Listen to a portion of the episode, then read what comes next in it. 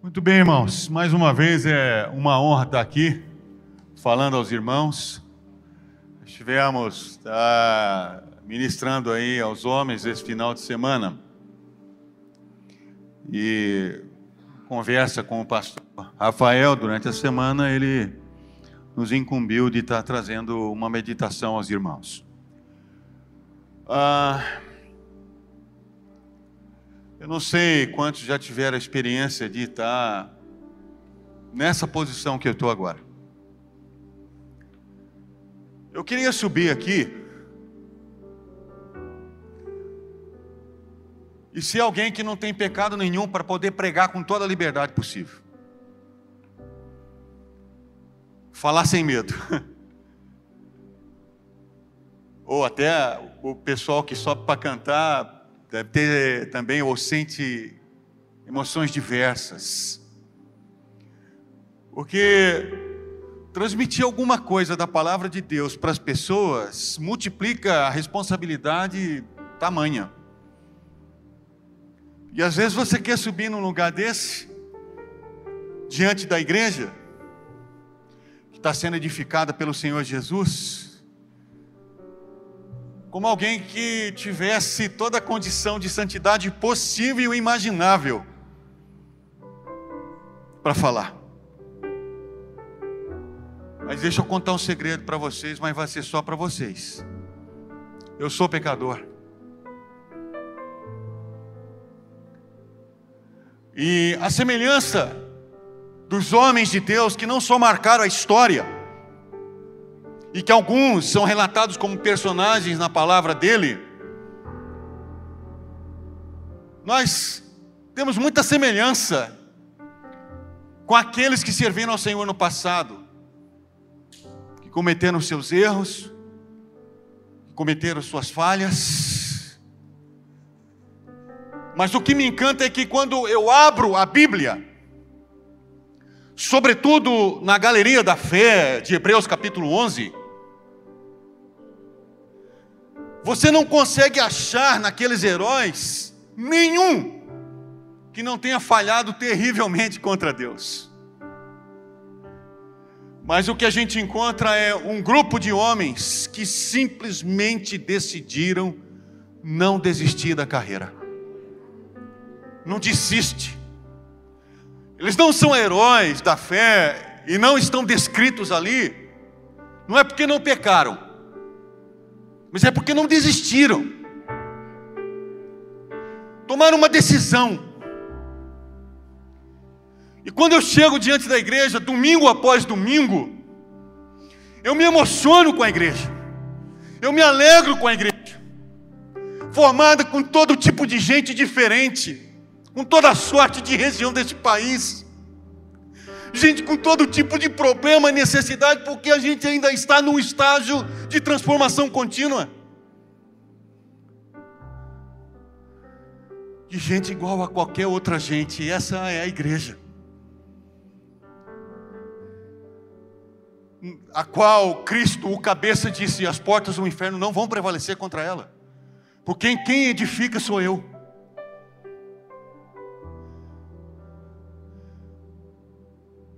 Eu vivo no contexto de igreja desde 1978. Não faz conta não que vai dar ruim, irmão. Você tinha nascido já? Nasceu em 78. Novo, novo, rapaz novo. e sabe como é que eu ia para a igreja? Calma que eu já vou ler um versículo da Bíblia para não ficar só eu falando. Calma, já vou ler.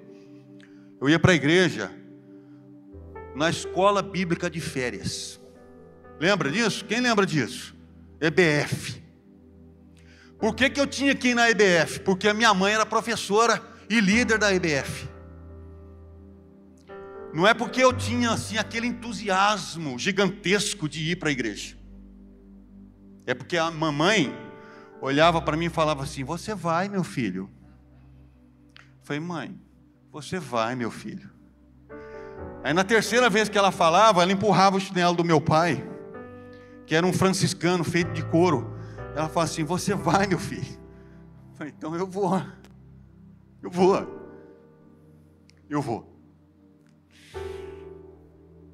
De segunda a quinta contava a história dos personagens bíblicos. E não era no data show. Sabe como é que era? Era um negócio chamado flanelógrafo. Quem lembra disso? Ah, lembra, da novinha ainda lembra. Flanelógrafo era um quadro verde feito de flanela e os personagens da história também eram de flanela, geralmente em cor amarela, para destacar. Era assim. Então, assim, a professora ia contando a história e, as, e, e as, as irmãs iam dando, trocando os bonecos. E eu ia emburrado, empurrado e muito a contragosto. O único momento que eu gostava da EBF era a hora do lanche. Antes do cara falar amém, eu já estava lá na fila do lanche. Quando chegava alguém na minha frente, eu faltava eu brigar com o cara. O que, que servia no lanche? Um pão com salsicha e um suco colorido que eu até hoje Deus não me revelou o que é. Eu sei que era doce gelado e eu tomava com pão com salsicha. Mas é interessante que quando chegava na sexta-feira, que era o último dia da EBF, eu ia correndo para a EBF porque era contada a história de Davi. E eu gostava de ouvir a história de Davi, falando: Davi é o cara, Davi é o cara. E aí eu ficava prestando atenção na movimentação dos bonecos de flanela. Até que o boneco pequenininho derrubava o grandão e a professora soltava o boneco grandão no chão e acabava a história. Aí eu ia para casa e eu ficava no quintal da casa dos meus pais me imaginando como Davi. Aí rodava pedra, pá, pá, eu vivia o personagem. Mas eu não era ainda alguém convertido em Cristo Jesus. Quando eu me converti, eu fui ler a Bíblia. E eu tomei um choque com o herói da minha infância. Porque o herói da minha infância tinha adulterado, tinha matado e tinha mentido. Eu falei, mas como que pode? Como que pode, meu Deus do céu? Está errado isso aqui. Mas eu não parei de ler a Bíblia nesta parte da história. Eu continuei lendo. E descobri que o meu herói de infância, apesar de ter pecado terrivelmente contra Deus, se arrependeu de uma maneira profunda e Deus o considerou homem segundo o seu coração. Isso me fez continuar. E o texto que eu quero trazer para você é Gálatas capítulo 6, versículo 17, onde Paulo diz assim: Ninguém mexa comigo, porque eu trago em mim as marcas de Jesus Cristo.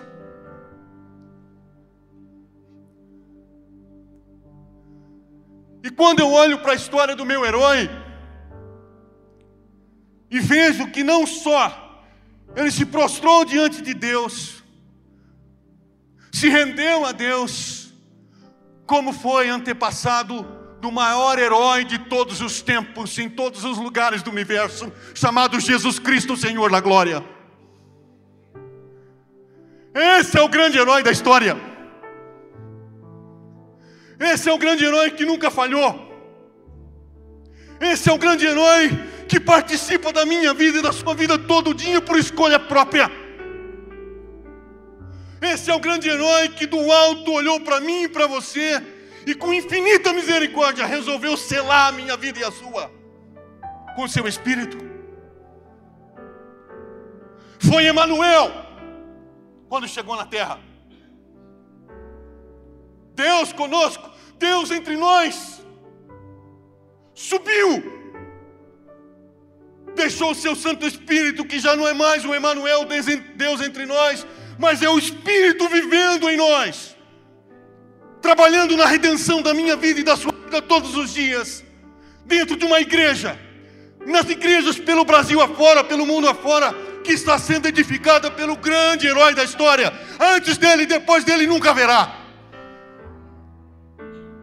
outro igual. Por isso eu fico entusiasmado com a igreja. Por isso eu me alegro com a igreja. A igreja tem problema? Ah, pensei que aqui não tinha.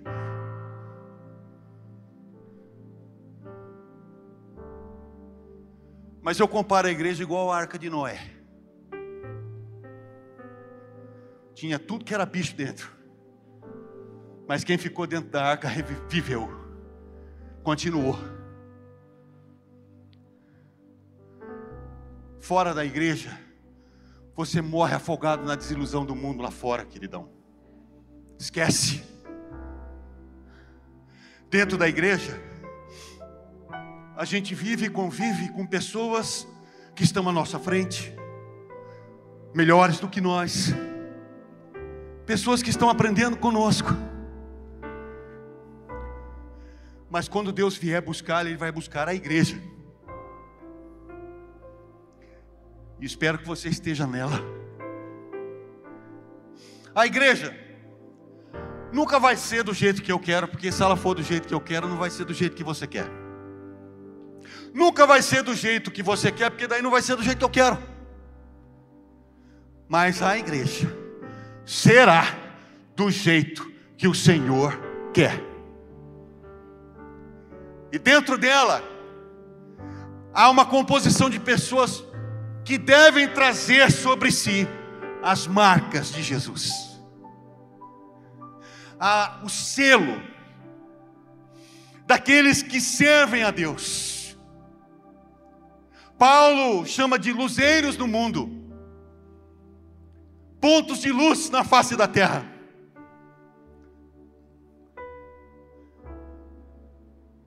E quando nós pensamos em algumas marcas que o Filho de Deus deve trazer sobre si. Eu quero levar você a refletir e pensar sobre algumas delas. Paulo diz, no final da carta aos Gálatas: Não mexam comigo. É isso que ele está dizendo em linhas gerais. Não mexam comigo, porque eu trago as marcas de Jesus em mim.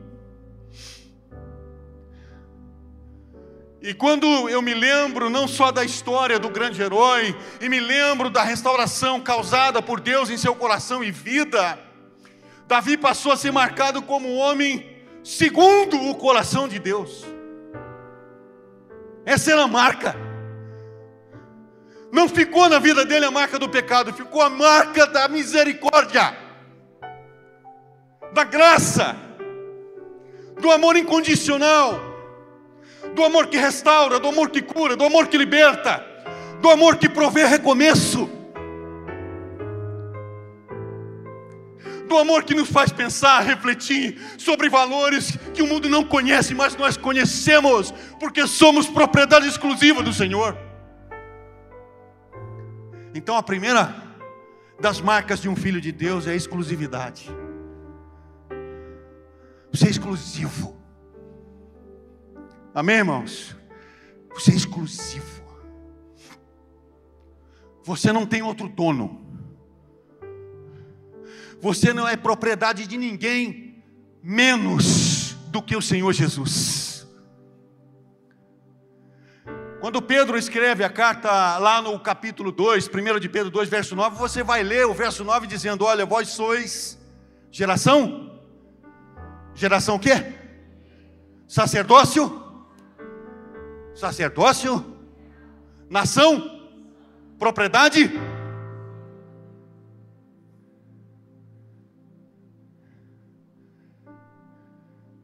Aí eu falei, meu, peraí. Eu tenho um dono que me comprou. Eu sou propriedade de alguém que deu o filho dele para morrer no meu lugar e me selou com o espírito dele. Interessante que o apóstolo Tiago diz: Olha, vocês não sabiam, não, que o Espírito de Deus zela por vocês e tem ardentes ciúmes por vós. Tiago 4, 5 um ciúme que zela e que não admite dividir você com nada nessa terra. Amém, irmãos? Já pensou no tamanho desse privilégio? Primeiro, você é exclusivo. Eu não posso me intrometer com outra coisa. O Espírito Santo não vai dividir você com o mundo. O Espírito Santo não vai dividir você com qualquer pecado secreto. O Espírito Santo não vai dividir você com vício algum. O Espírito Santo não vai dividir você com nada que o tire da presença do Pai. Nada. De forma que quando Paulo diz, eu trago as marcas, traga você a marca da exclusividade e diga para o mundo: eu tenho um dono, Senhor absoluto da minha vida, a qual eu quero dever toda a minha vida e devoção de todo o coração e adorá-lo em espírito e em verdade de segunda a segunda, até que ele venha me buscar. Isso é exclusivo.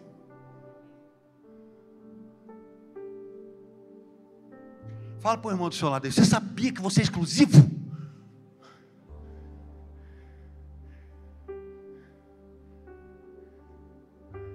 Primeira marca. 1 Coríntios 6,19, a Bíblia diz assim: Olha, não sabeis vós que vocês não pertenceis a vós mesmos? E que o vosso corpo é templo de quem?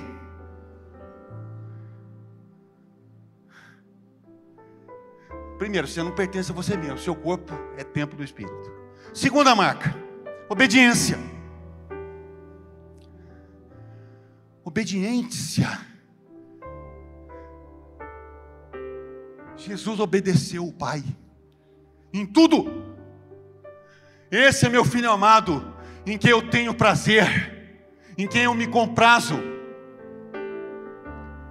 É essa obediência que você tem que ter e pensar nela como uma marca exclusiva de quem serve a Deus.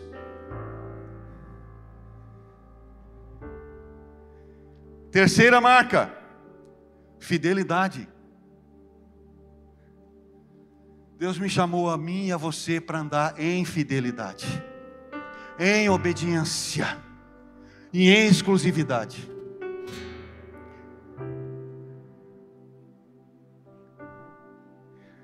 Quarta e última marca: santidade. O que é que significa a palavra santidade? Separado. Separado de quê? De tudo que pode nos afastar de Deus. De tudo que pode nos tirar da presença de Deus. Então lembre-se: quatro marcas: exclusividade, obediência, fidelidade e santidade. Porque você foi comprado por alto preço. Viva para a glória de Deus. Porque depois, depois que eu descobri que o meu herói foi restaurado, e de que jamais eu vou sentir todo o conforto do mundo para pregar, porque não tem como sentir isso.